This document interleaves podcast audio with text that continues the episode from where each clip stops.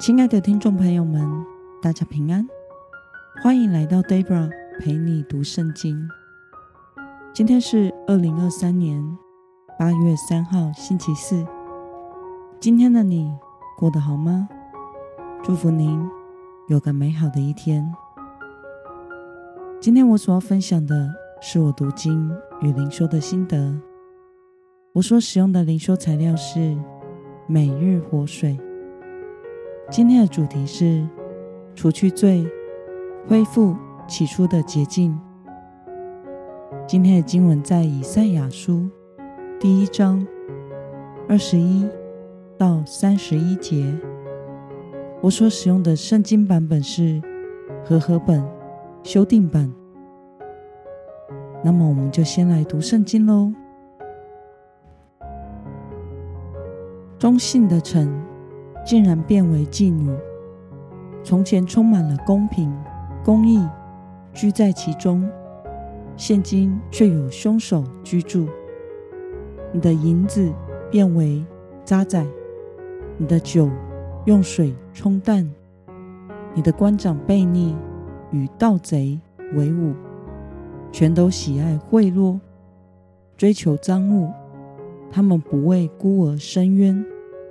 寡妇的案件也呈不到他们面前，因此，主万军之耶和华以色列的大能者说：“唉，我要向我的对头雪恨，向我的敌人报仇。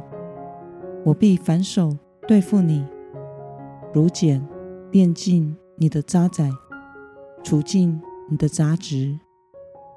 我必回复。”你的审判官像起初一样，回复你的谋士像起先一样，然后你必称为公义之臣，忠信之邑。锡安必因公平得蒙救赎，其中归正的人必因公义得蒙救赎，但悖逆的和犯罪的必一同败亡。离弃耶和华的，必致消灭；那等人必因所喜爱的圣树暴愧，他们必因所选择的园子蒙羞，因为你们必如叶子枯干的橡树，如无水的园子；有权势的必如麻线，他的作为好像火花，都要一同焚烧。无人扑灭。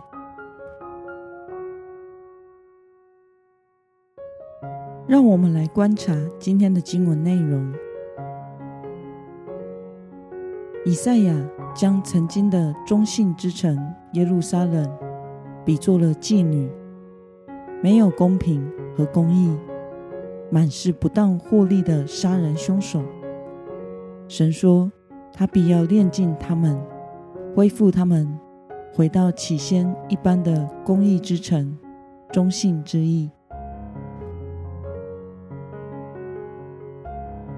让我们来思考与默想：为什么面对罪恶满盈的耶路撒冷，上帝没有用审判来对待他们，而是用“炼净”这个词呢？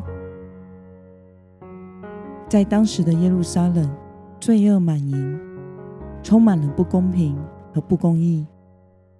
今天的经文说，他们卖的酒里掺兑了一半的水，他们使用的钱是假币，做买卖时弄虚作假，君王偏离公义，祭司精于世故，滥用神的话，随心所欲。本当管教盗贼的。自己反倒成了盗贼的帮凶，他们与盗贼一起瓜分不义之财，谋取高位，只为牟利，滥用职权。他们喜爱贿赂，收取回报，贪得无厌。不仅如此，贿赂和利益蒙蔽了他们的眼目，使他们偏离公平。不顾自己的职责，这些人本当保护受伤的人，但是他们不为孤儿伸冤，不关心孤儿的安全，寡妇的案件也不得呈到他们的面前，因为穷寡妇无力贿赂买通他们。他们不但不为受欺压的伸冤，反倒成了最大的欺压者。神说这些人是自己的对头和敌人。而同时，神又说要炼净这如妓女和凶手之城的耶路撒冷。神不是用审判耶路撒冷，而是用炼净，把这些渣滓除去。是因为神的最终目的不是要毁灭耶路撒冷，而是要恢复它，使耶路撒冷。重新成为公义之城，忠信之邑。那么，看到神的审判是为了洁净和恢复他的百姓，对此你有什么样的感想呢？我想，上帝真正关心的是他的百姓，而不是连罪带人的毁灭掉。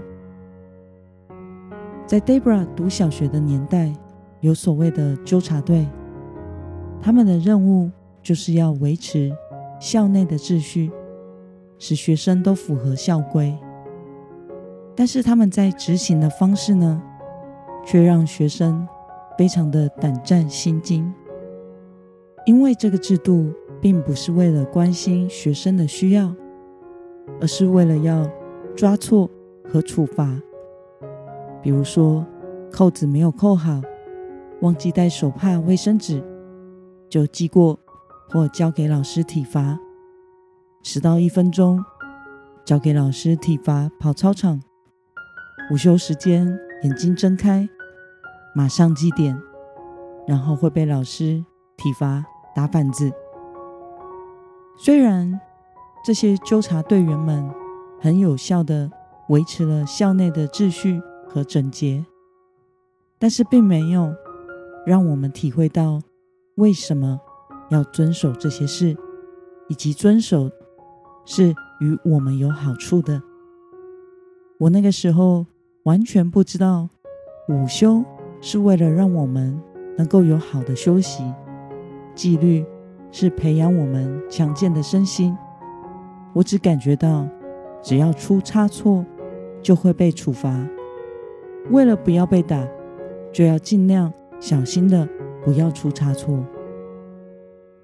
但是上帝对待我们却不是这样。上帝的目的不是在纠正错误，然后审判处罚。上帝的心意是关心神百姓的需要与他们的生命。炼净是为了要洁净和恢复。救赎我们脱离罪恶的辖制与影响。